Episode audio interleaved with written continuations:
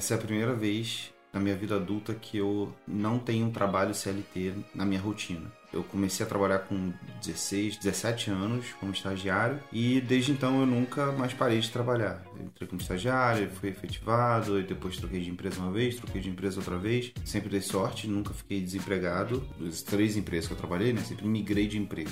O máximo que eu fiquei fora do trabalho foi período de 30 dias de férias. Por isso, a minha referência como alguém que fica em casa era eu adolescente que ficava jogando videogame, saindo com os amigos e vendo filme, seriado, essas lendo livro. Eu nunca me achei uma pessoa produtiva fora do trabalho. Eu achava, inclusive, que o trabalho me disciplinava. De certa maneira, sim, mas não só o trabalho é capaz de fazer isso para as pessoas. Porque você tem que seguir um, um cronograma, né? Você tem um horário para entrar no, no, trabalho, você tem um horário para estar tá lá, você tem um horário para almoço, você tem um horário para sair. Então, tipo, isso acaba te disciplinando, né? É. A minha última empresa que eu trabalhei, a gente tinha um horário bem flexível. Tinha gente que entrava às 8 horas, a gente chegava às 10 e pouca, que nem eu. Obviamente você tinha que ter um mínimo de cumprimento de horário, mas também não tinha ninguém fiscalizando, não tinha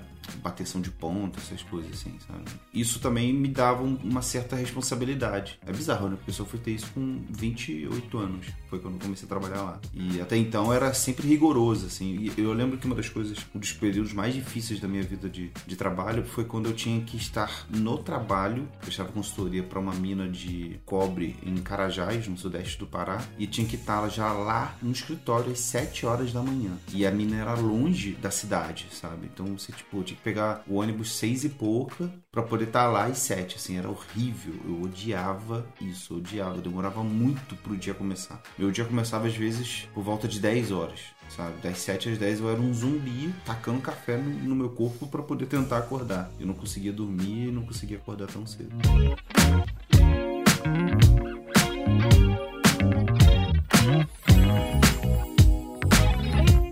Caso, eu trabalhei como, sei lá, CLT, assinar carteira como estagiária. Uhum. Tá, então eu fui CLT por um estágio na minha vida. Se você usou que... carteira de trabalho, é CLT. Então eu fui CLT por, sei lá, três meses da minha vida, eu acho. Acho que foi quanto eu durei no estágio. Que eu nunca consegui durar muito porque eu pedia demissão, eu não aguentava. Mas foi só esse estágio que foi CLT? Foi só um. Eu tive que fazer a carteira de trabalho na minha vida só para entrar para esse estágio. Que eu, quando fiz, achei que fosse tipo, ah, vou fazer a carteira de trabalho da minha vida. Uhum. Vou usar muito isso, só usei uma vez. A sua é do tipo azul ou tipo verde? Azul. Foi de emergência, então, né? A minha foi verde, Como parece assim um passaporte. De emergência? Não. É, porque azul você tirava no mesmo dia, não é? Não, não, eu esperei. Ixi, então eu que sou a velho. A minha é azul normal, acho a você é velho. É, a, é, porque da época que eu fiz tinha azul, que era bem simples, eu que escrevia à mão, assim, isso saía na hora, e a verde que demorava mais. Como eu tava me formando no, no ensino médio, técnico, eu tinha que fazer estágio. Eu falei, ah,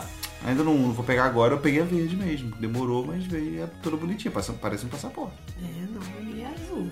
Até onde eu lembro, a minha é azul. Mas, enfim, eu trabalhei como estagiária. Assim, é a mesma coisa que trabalhar como CLT, né? Nos outros empregos, a única diferença foi que não assinaram minha carteira. Porque na arquitetura eles não têm um... O hábito legal de o assinar hábito... a carteira?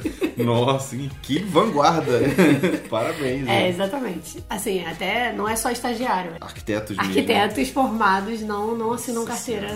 Não Só PJ. Carteira. Eu acabei me formando como arquiteta, mas estagiei em cinco lugares diferentes, conciliando junto com a faculdade. Mas desde que eu me formei, eu só, vi, só trabalhei com fotografia e fui freelancer trabalhando no meu computador de casa e sempre tive, sei lá, acho que uns cinco anos eu trabalho assim. Mas você se considerava disciplinada? É, sim. O home office tem que ter uma puta de uma disciplina, porque senão você se afoga. Uhum. Então, assim, quando eu morava com a minha mãe, o meu computador era dentro do meu quarto. Uhum. Então, o meu trabalho era no meu quarto. O meu trabalho era literalmente do lado da minha cama. Uhum. E no computador que eu usava para ver série e tal, porque eu quase Uhum. não, não, Acho que eu não tinha Smart TV nessa época para ter Netflix e tal, então eu olhava muito no, no, nesse computador. Então, tipo, tudo me distraía. A cama tava ali para eu dormir. Uhum. Aquela coisa, não é recomendável você trabalhar no mesmo lugar que você dorme. É, e que come. você come. Só que quando eu me mudei para sua casa, o que ajudou foi a gente ter construído o escritório. Engraçado. Quando a gente construiu o escritório, eu percebi o quanto que eu não precisava do computador. Lembra que eu ficava falando que, ah, minha mãe sempre reclamava que eu ficava dentro do computador, enfurnada naquele uhum. quarto, o tempo inteiro só olhando o computador, rede social, que isso, que aquilo. Desde que a gente construiu o escritório, eu percebi o quanto que eu não dependia do computador. Nossa. Tipo, olhar a rede social, eu olhava de vez em quando no celular. Ficar usando o computador, tipo, tinha a sua TV, sabe? Uhum. Tinha. Ficava na sala. Tinha um bairro cheio de oportunidades é. para eu fazer coisas. Você caminhava na rua. E aí, desde então, eu consegui ter uma disciplina melhor, porque eu associava que quando eu entrava no escritório, eu ia trabalhar. Quando eu saía, eu me desconectava. Uhum. Então, isso ajudou muito. O escritório ajudou muito eu a manter uma disciplina. Mas, assim, lógico que não é 100%. Às vezes eu não sentia vontade de trabalhar, ou então tava com dor na coluna para sentar na cadeira, na melhor cadeira que eu já tive na minha vida. De vez em quando eu, eu parava e, e não conseguia seguir, né? Mas aí são momentos na vida. Mas o escritório ajudou muito. Essa coisa de ter um espaço, que nem os nossos amigos, né? O Thiago e a Dani do Splendor. Eles fizeram um escritório no terreno da casa deles, uhum. numa casinha do lado. Então, tipo, quando eles saem daquele lugar, eles sabem que eles estão se desconectando totalmente de é. trabalho. E isso é super importante. É. E é engraçado porque o Thiago às vezes manda uma mensagem para ele, aí ele e fala assim: Não, porque eu tô aqui na, no escritório e a Dani tá lá, tá lá em casa. É tipo. Cara, é 10 metros, sabe? Cinco passos. Mas é, faz muita diferença isso. Você muda a sua cabeça, assim. E tem gente que diz, que recomenda, né, pra quem trabalha em home office, até que se arrume mesmo. Faz bem pro psicológico. Eu sou desse, assim. Se eu vou, se eu vou começar o dia em, em casa, eu preciso. Eu não, eu não gosto de trabalhar, sei lá, da cama ou do sofá. Eu gosto de começar sentado numa mesa, é, de preferência já tomando um cafezinho e, com, e arrumado, assim. Se dá pra tomar banho, melhor ainda. Já tem aquele espírito de me preparei, agora eu estou em um outro momento. Sabe? Dá, nem dá vontade de fazer outra coisa. É como se você programasse seu cérebro para ir trabalhar, né? É, exatamente. Só que ao invés de pegar um ônibus, Sim. pegar metrô, andar, não sei o que, você já tá em casa. O meu irmão, ele faz isso. Ele acorda, ele toma banho, se prepara todo para trabalhar, ele bota tênis. bota tênis é ele bota tênis, calça jeans, tipo, ele não vai de bermuda para trabalhar, entendeu? Ah. Então ele bota tênis, calça jeans, blusa e senta na frente do computador, no quarto dele. Que isso é um problema. É, ele é. tem que resolver, porque agora ele tá com o meu quarto antigo. Então... Ele tá fazendo o que você fazia antigamente. Exatamente. Só que ele tá se arrumando. É, exatamente. Eu trabalhava de pijama, coisas que não, não é muito recomendável fazer. Então a situação era essa. Era a primeira vez que a gente estava saindo de casa, né? Então eu pedi demissão. Era a primeira vez que a gente ia começar a trabalhar juntos o dia todo e exclusivamente para os nossos negócios. É para fazer vídeo no YouTube, para fazer foto, para poder fazer podcast e escrever no blog. Teoricamente os dois largaram, entre aspas, um pouco o próprio trabalho que já fazia, né? Porque eu não tenho feito meus ensaios e você não tem é feito é as coisas da que você fazia na, sua, na, na, empresa. Mas ainda assim a gente tá, tá ali, né? Tipo, eu fotografo, você fotografa também, uhum. você tem contato com gestão, né, do nosso, da nossa empresa. Uhum. E esse processo da gente se organizar e descobrir a melhor maneira da gente ter um fluxo de trabalho eficiente tem sido uma das melhores coisas dessa vida nômade, né? Porque a gente já passou por, eu acho que cinco ou seis casas que a gente teve que editar, né? Tipo, fazer todo o, o conteúdo aí, a maior parte dos conteúdos que vocês consumiram nesse, nesse ano já foi em uma dessas casas, né? Da gente ter que se organizar para escrever um post, para poder editar um vídeo, é, fazer podcast, editar podcast, toda essa, essa parte é, de criação de conteúdo, ela já foi feita nessa, em cima dessa, dessa nossa nova rotina. E a gente tem testado algumas coisas para poder fazer com que ela seja a melhor possível. E esse episódio é sobre isso, sobre as técnicas que a gente aprendeu até agora, as que deram certo, as que não deram certo, as que a gente ajustou e também algumas das nossas maiores influências sobre esses temas de produtividade, organização e fluxo de trabalho.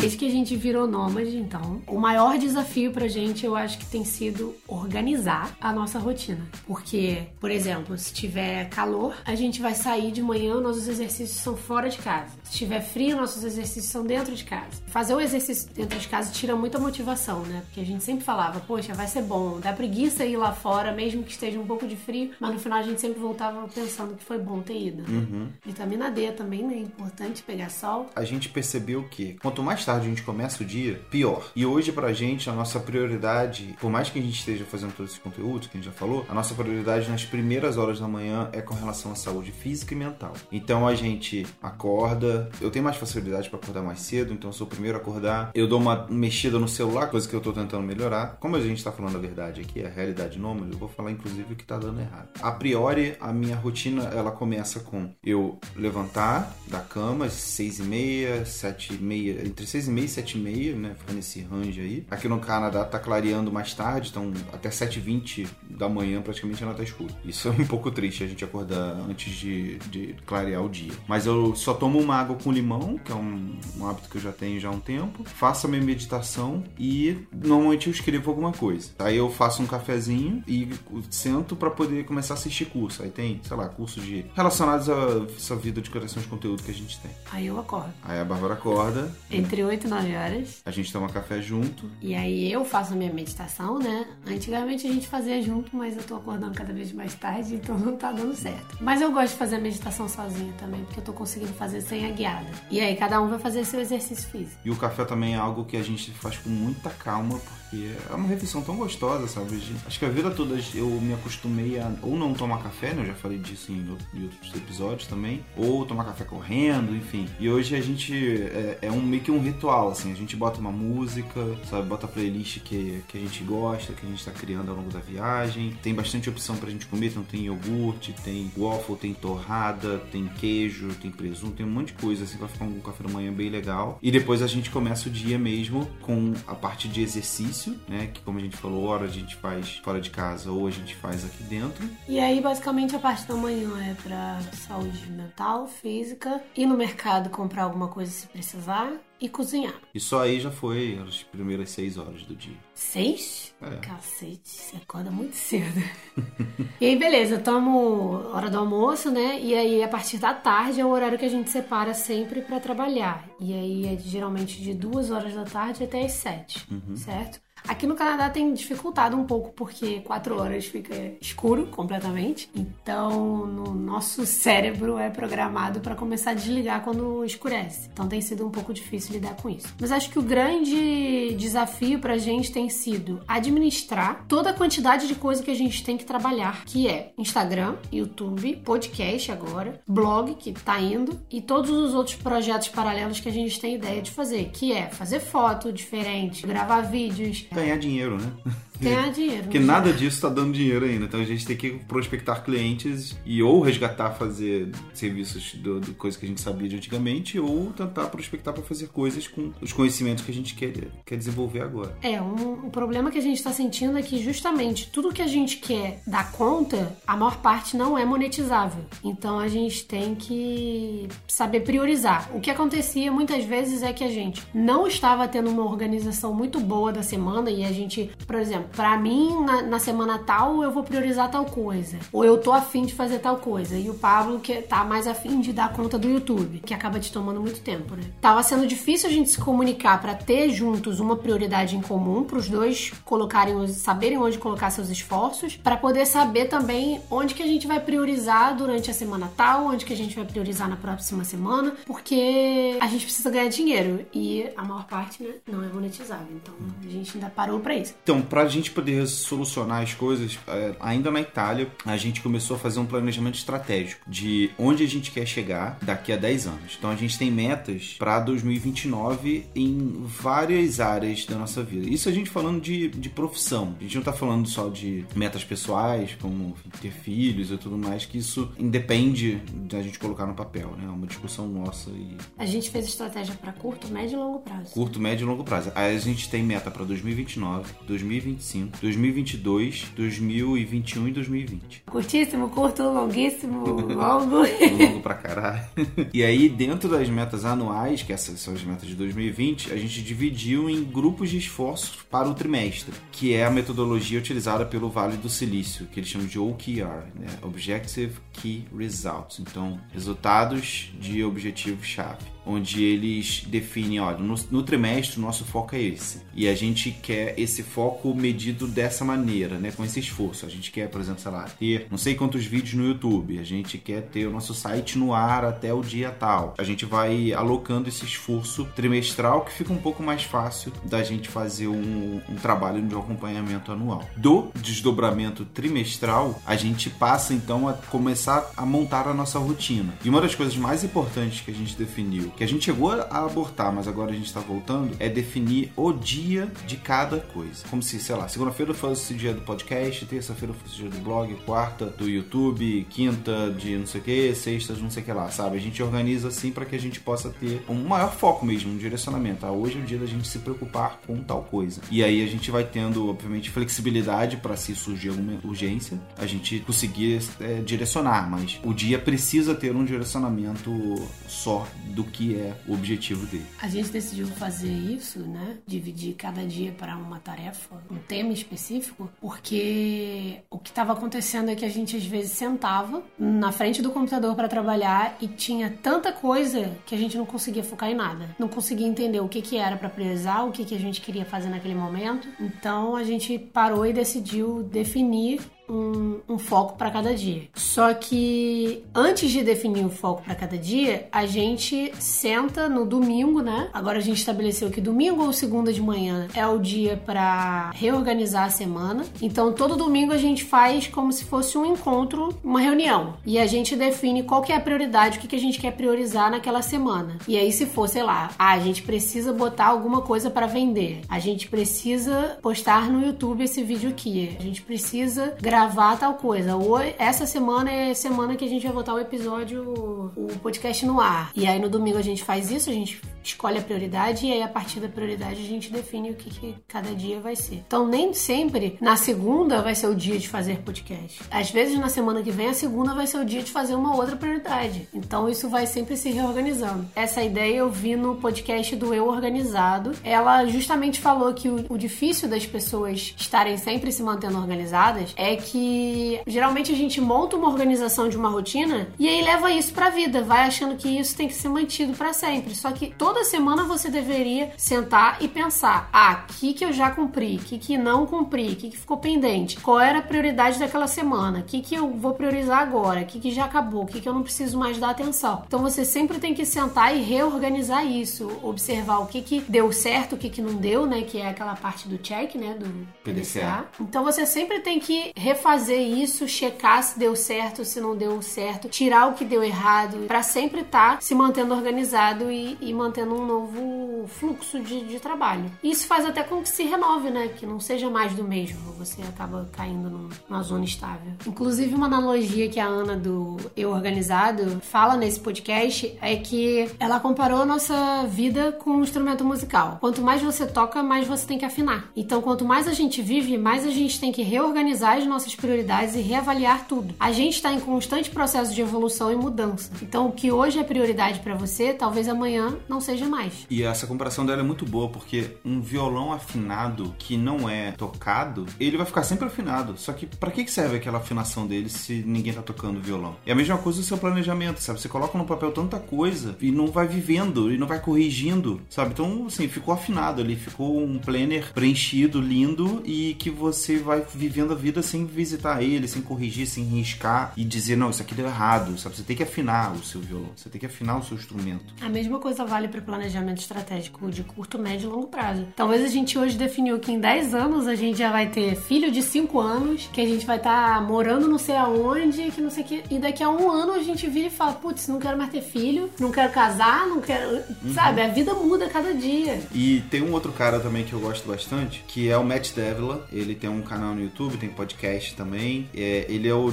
diretor e produtor do aquele documentário Minimalismo do, da Netflix, que ficou bem famoso, e muita gente assistiu. Ele faz uns testes com ele mesmo de produtividade, sabe? De, de bullet journal, de, de pomodoro, de. E até mesmo com relação à saúde, de ah, tomei banho gelado por 30 dias, sabe? O que, que isso muda na minha vida? E eu acho interessante porque as, as pessoas ficam perguntando para ele assim: ah, por que, que você fica toda hora testando alguma coisa? E ele fala que, cara, eu vou vivendo, minha vida ela vai tomando outros rumos Ele passou a ter esse ano problema com ansiedade, seríssimo. Ele teve que sair de casa, sabe? E no impulso. Depois ele percebeu que não era para ele ter saído de casa, trocado de, de, de, apartamento. E a pessoa, se ela, se ela não ficar revisitando esses hábitos, essas coisas, né? Ela vai vai ficando perdida. As coisas não vão dando certo, ela vai achando que o problema é ela. E na verdade é a vida dela que mudou, ela precisa de um, uma nova ferramenta. Entendeu? Não é porque você chegou até aqui com martelo que você vai levar martelo pro resto da, da sua vida profissional. Às vezes você pode precisar de uma, uma porca, de um, de um outro tipo de instrumento, sabe?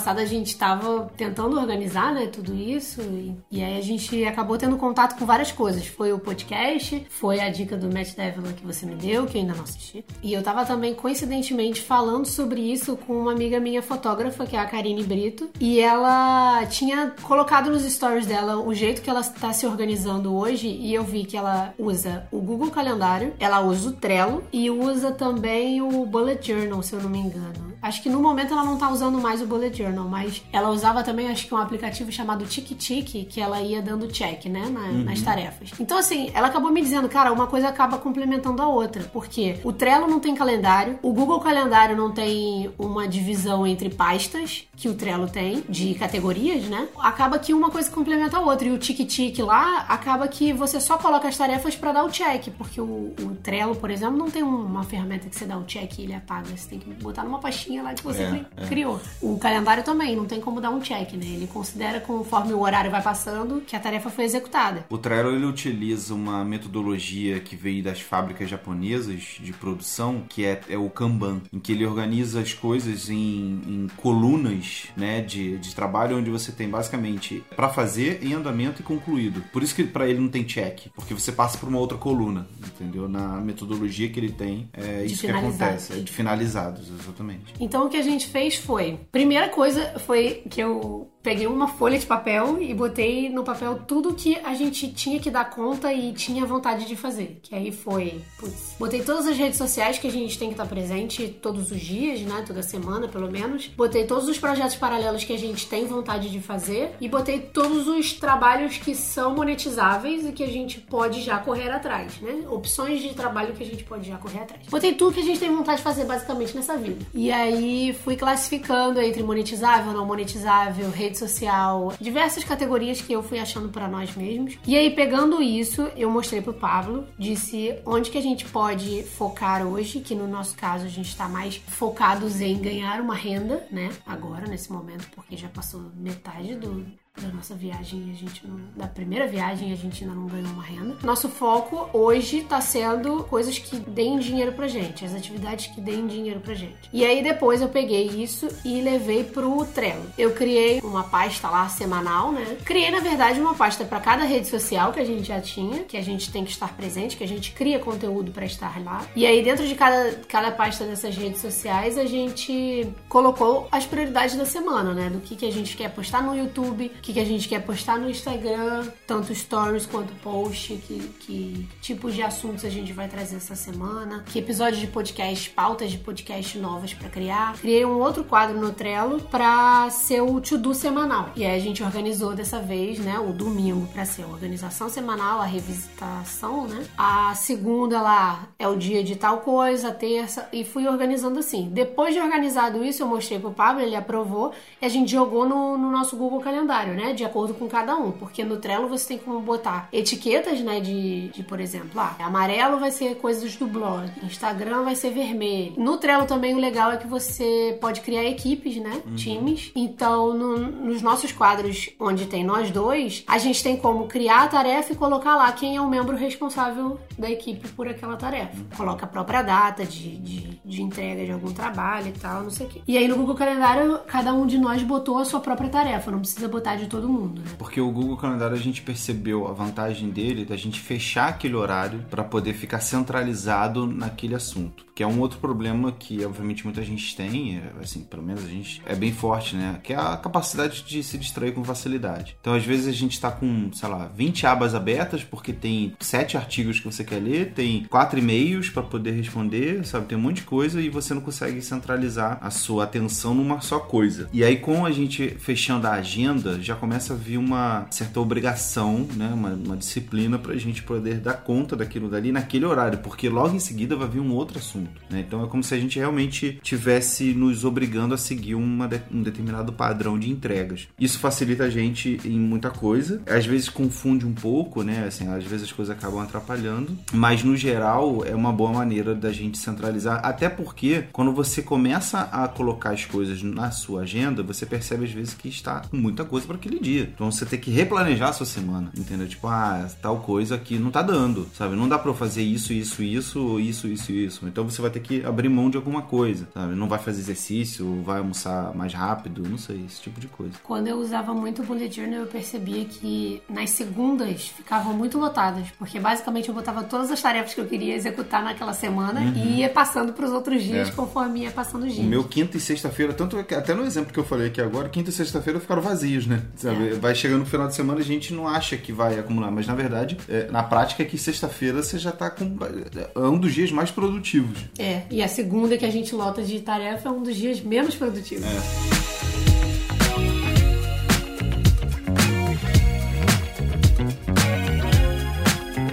Outra coisa que eu tava falando com a Karine também nessa conversa é que é bom a gente começar a anotar que horas você começa uma tarefa e que horas você termina. Porque, por exemplo, às vezes você vê exatamente quanto tempo você leva para editar uma leva de fotos de um ensaio. E aí, exatamente ali você consegue definir, começar a definir e entender quanto que custa a sua hora. E isso é muito importante para você no seu trabalho como freelancer, saber quanto que custa a sua hora. Uhum. Se você numa tarefa super simples, que você considerou simples entre aspas, você percebe no final que demorou uma hora para fazer, aquela hora valeu. Uhum. Entendeu? Então aquela hora você deve cobrar do cliente. É. Às vezes você, o cliente vira e fala: Não, isso é, isso é super simples, você vai fazer rapidinho aí para você. E aí você acaba não cobrando nada, mas se tu levou pelo menos uma hora para fazer, valeu o seu é, tempo, entendeu? Você tem que cobrar por isso. Eu fiz um, um negócio, eu nem te mostrei. Eu, esses dias eu anotei isso, né, do, da hora e tal, quanto tempo eu fiquei, e eu coloquei o valor da nossa hora, porque a gente tem um orçamento, né, um custo de vida mensal, e eu falei, caraca, isso aqui me custou, sei lá, 10 dólares. Alguma coisa assim. Eu falei, caraca, uma coisa idiota me custou 10 dólares. Pô, 10 dólares é um, uma refeição não sei aonde. Estão perdendo dinheiro. Estão perdendo dinheiro, sabe? Tipo, não, não vou ficar dando atenção nisso porque eu já já vi que isso aqui vai durar, vai me custar 15 dólares, entendeu? Porque é isso, cara, assim, tempo é dinheiro. Tempo é o recurso mais democrático que existe. Todo mundo tem o mesmo tempo, só que a pessoa coloca um valor ali, assim, a sua, o seu dia, né? Principalmente quando você está lidando com criação de conteúdo, tudo que você faz tem valor. E esse valor é medido pelo tempo. Eu gosto de investir no curso de manhã de edição de vídeos, de efeitos especiais, esse tipo de coisa, porque aquilo vai me poupar tempo. Quanto maior for o conhecimento que eu tiver tiver sobre edição de vídeos, que é o nosso maior gargalo hoje, né, o que mais, mais demora. Rápido, mais rápido você vai fazer o seu trabalho. Mais rápido eu vou fazer, mais barato que o negócio vai ficar pra gente e mais eu vou poder cobrar, porque eu vou estar fazendo melhor. E mais coisa.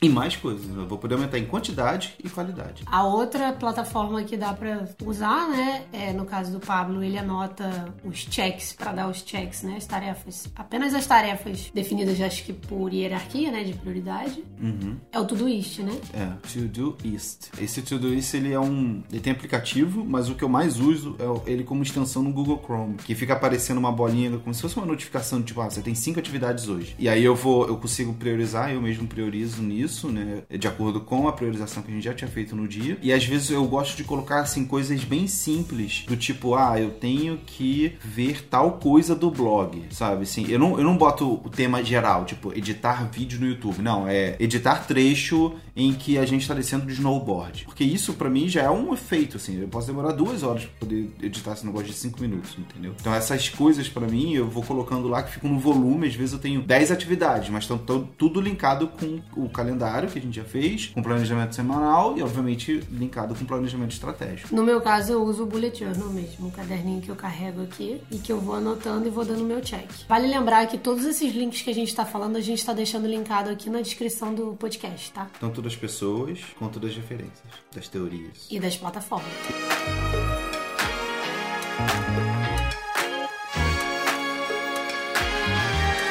Tem uma coisa que eu aprendi com o Thiago e a Dani do, do Planner também, que é Pomodoro. Muita gente já deve ter ouvido falar, eu sempre esqueço por que, que é Pomodoro. Eu sei que tem a ver com. Eu sei que tem a ver com alguma coisa do tempo de cozimento. Acho que o tempo que você demora para fazer o molho de tomate. Alguma coisa assim. Acho que você tem que ficar mexendo nele por tanto tempo. E, e descansa e depois volta a mexer. Por isso que sai daí que veio o nome. Não sei, vamos ver. Se a gente tivesse ficado na Itália três meses. A teoria, né? Essa prática do, do Pomodoro, ela te orienta a fazer o seguinte: durante 25 ou 50 minutos, você vai ficar extremamente focado naquela atividade. Aí você marca no seu relógio ou no, no seu celular, no timerzinho, para poder te avisar exatamente. E você não pode fazer mais nada a não ser isso. Você tem 25 minutos ou 50, cada um ajusta como quer. Você só pode trabalhar naquela ação. Quando acabar os 50 minutos, você tem 10 minutos para poder descansar e aí volta para atividade mais 50 minutos. Ou se você acaba os 25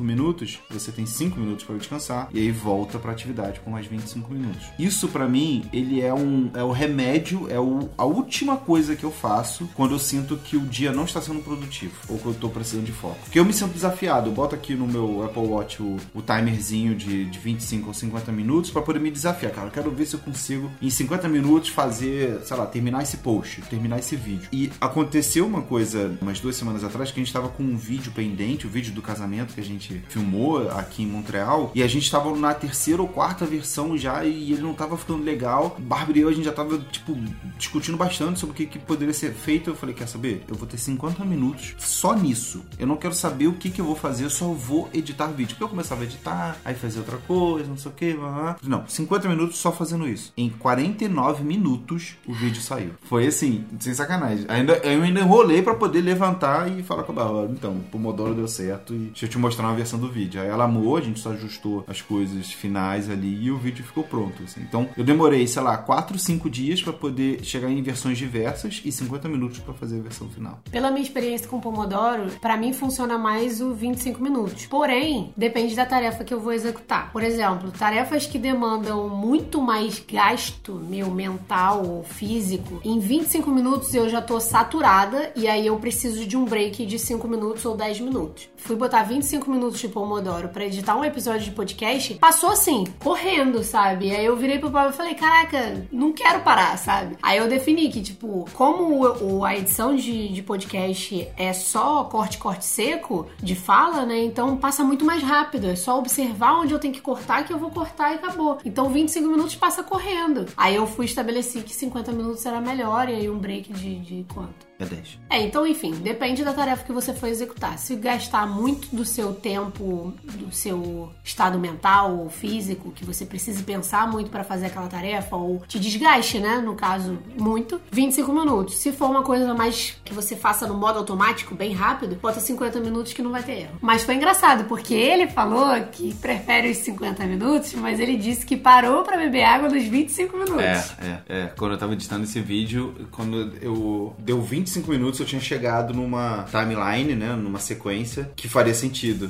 E aí foi quando eu, tipo, estiquei o braço e aí eu fui olhar o relógio era 25 minutos. Eu fui beber uma água e voltei, sei lá, fiquei um minuto parado, alguma coisa assim. A ciência não é. É.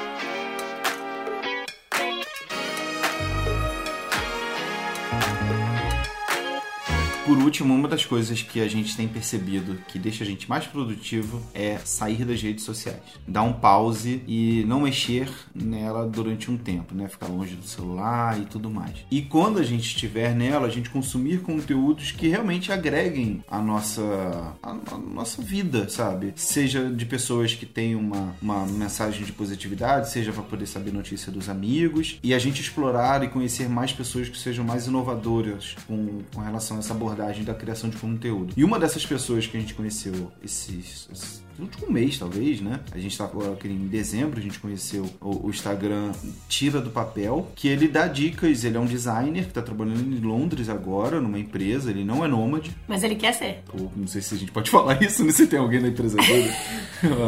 Mas ele, pô, um cara, um carioca, muito gente fina, é assim. Carioca. Pô, pelo sotaque, você jura que é, não percebeu? Percebi.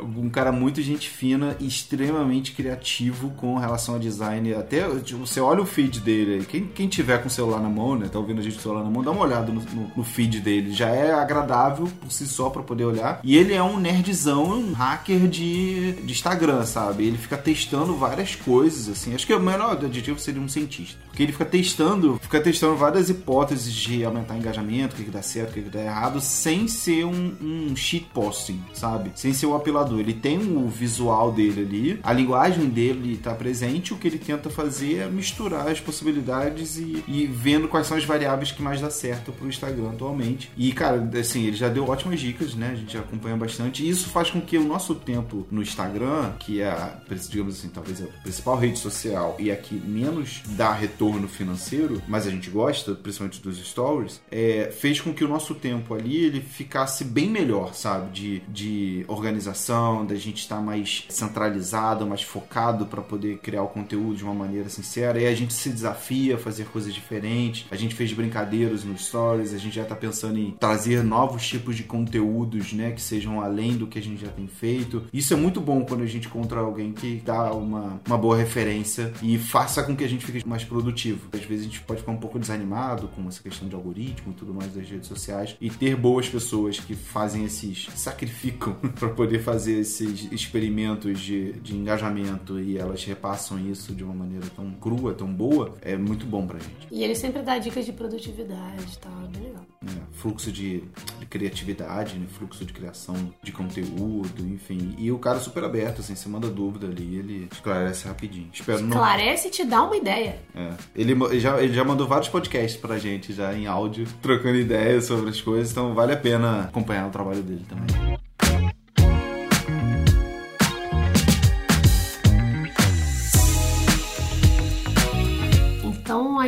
Sobre essa questão de saber que horas se desconectar do trabalho, saber que horas largar as redes sociais, ah, volta e meia, assim, a gente percebe o quanto que isso afeta o nosso relacionamento, porque a gente, antes de tudo, é parceiro, a gente tá num relacionamento um com o outro, a gente é namorado, a gente é casado em união estável noivo. e a gente tá noivo agora. Então, a gente, antes de sócios no trabalho, somos namorados e amigos. Acaba que a gente às vezes se percebe somente trabalhando juntos em vez de se curtir. Então tem horas que quando a gente percebe isso, a gente fala: não, tá demais, vamos dar um pause no trabalho, vamos se curtir, vamos dar atenção a gente, porque se a gente não dá, uma hora isso acaba, né? Uma hora a gente percebe que a gente é mais sócio do que, do que namorados. É importante, né?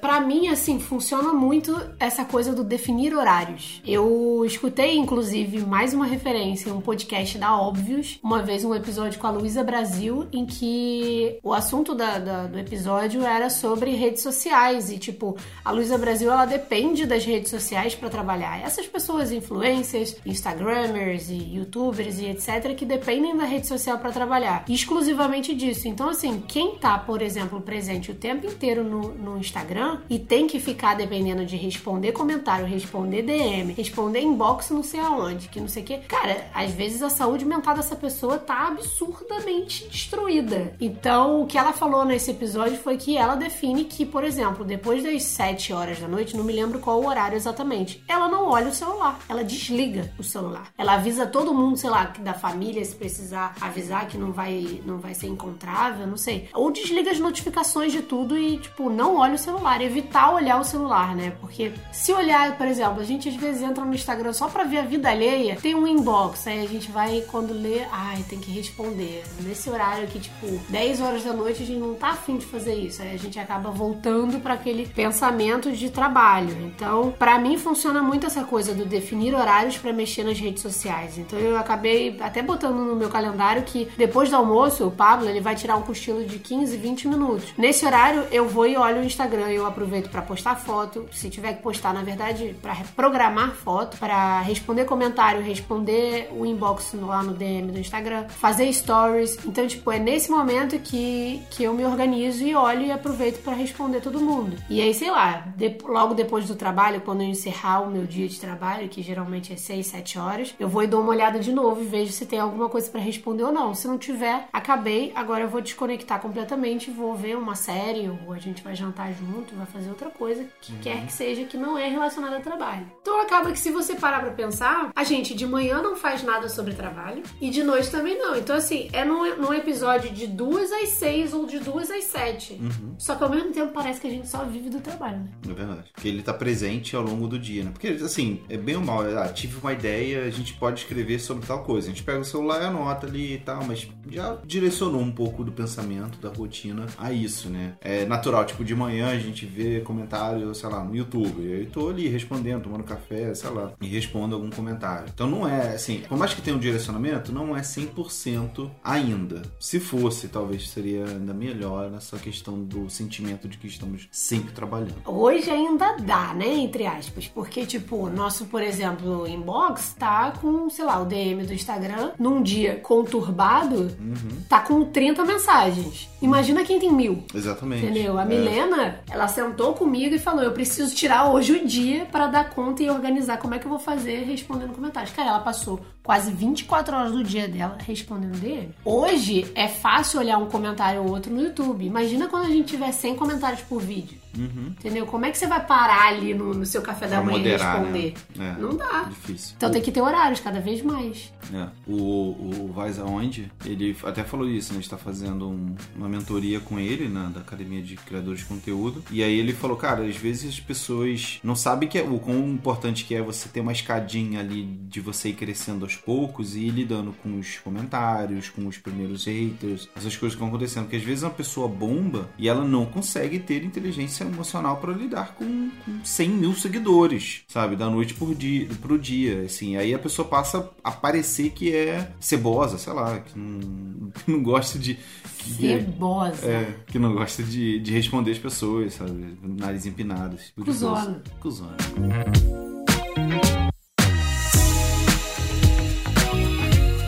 Uma outra coisa que é importante, principalmente a gente que é nômade, é que a cada três meses, mais ou menos, o nosso plano, pelo menos é esse, a gente vai estar num país novo. E três meses acaba passando num piscar de olhos, né, pra gente. A gente tem que saber equilibrar o trabalho com o conhecer o lugar que a gente tá. Não é só turistar, porque turistar a gente quase não faz, mas é justamente sair, caminhar pelo lugar, conhecer locais, fazer amizades, ir num lugar é, de comida típica, estar presente no, no, no, na cultura do lugar que você tá. Então, saber determinar que, pô, se no final de semana, por exemplo, vai estar tá super lotado o lugar que você tá, porque é um pouquinho mais turístico, né? Mesmo que o país não seja turístico, vai sempre ter aquele dia da semana que tem na parte turística do lugar o dia mais cheio, né? Que as pessoas vão estar tá lá. Então, se você quiser evitar isso, por exemplo, na Itália, né? Quando a gente a gente tinha definido que acho que nas quartas quartas-feiras era o dia que a gente pegava o trem e ia conhecer uma cidade diferente, ou então ia conhecer a própria cidade que a gente estava.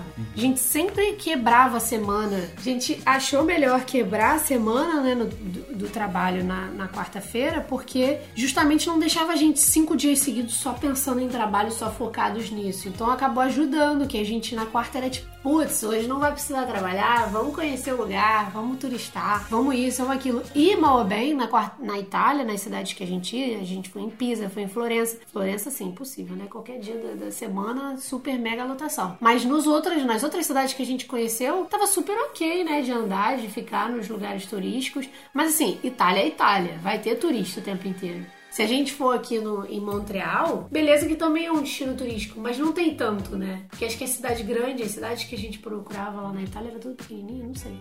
Tem menos procura, menos é, é, um número menor de, de turistas, assim. Tem, tem cidades que tem mais turista do que habitante. Aqui não, aqui tem, é, assim, não tem tanto turista. Assim. Ainda tem muitas pessoas que estão, que as pessoas vão no museu, naturalmente. É, então às vezes é melhor você separar um dia para ir conhecer o lugar que você tá, no meio meio da semana para evitar lotação e etc. E às vezes até achar o dia da semana naquele lugar que tenha museu de graça. Uhum. Que aí você queira visitar e, tipo, geralmente é sempre no meio da semana. Sempre é um dia de semana. Nunca vai, você nunca vai achar um lugar que no sábado o museu é de graça, senão fudeu. E eu acho que uma coisa muito importante também é você estar tá sempre aberto a ouvir a opinião de que, principalmente quem tá do seu lado, né? Então, a Bárbara eu, eu tenho uma tendência a ser um pouco mais workaholic, de começar a trabalhar e quando perceber já tô há horas e já escureceu, já tinha passado a hora de terminar o trabalho, né? O dia de trabalho. E a Bárbara me coloca, né, no, no lugar, tipo, ó, você saiu do, do planejamento hoje, o que aconteceu, blá blá blá. É importante a gente estar tá aberto à, à, à opinião das pessoas, né? Seja quem tá do seu lado fisicamente, seja de amigos mesmo, falando, caramba, eu tô vendo que você tá, sei lá, postando vídeo todo dia no YouTube. É, você tá bem, cara? Isso, isso aí é massacrante. Você tem certeza que esse é o caminho? Entendeu? É importante você chamar um pouco a atenção da pessoa e saber que produtividade sem saúde física e mental não existe. Uma hora você vai estourar, sabe? Uma Você vai chegar no burnout. Você vai chegar no burnout. Aí você vai. Mesmo fazendo o que você ama. Exatamente. Que aí você. Aí, é, que é o que a gente concluiu, né? Assim, larguei o emprego, largamos a casa, o apartamento, vendemos tudo para começar uma volta de vi... uma viagem de volta ao mundo. para no final das contas a gente ficar estressado, com toque com burnout. E vai fazer o que depois? Eu vou arrumar um emprego para poder relaxar? Sabe Pois é. Assim? Não tem, não tem sentido. E, e o problema é tá na gente, né? Tá na nossa disciplina. Nunca é o emprego somente. Nunca é a sua vida que você não tá viajando o mundo. É, é- muitas vezes é a sua relação com a sua saúde física e mental que não tá boa. A nossa, a gente tá dando atenção, sabe? Ah, a gente pode ser que a gente mude, pode ser que no, sei lá, daqui a um ano a gente grave um novo episódio sobre rotina, sobre produ- produtividade, a gente não use nada mais do que a gente esteja falando aqui agora de ferramentas e a gente Porque esteja a gente vai estar revisitando isso. e afinando o sempre. violão. Obrigado por terem afinado o violão de vocês com a gente hoje. Contem com a, Nossa senhora, que brega. contem com a gente pra qualquer coisa. Até o próximo episódio. Tchau. Tchau.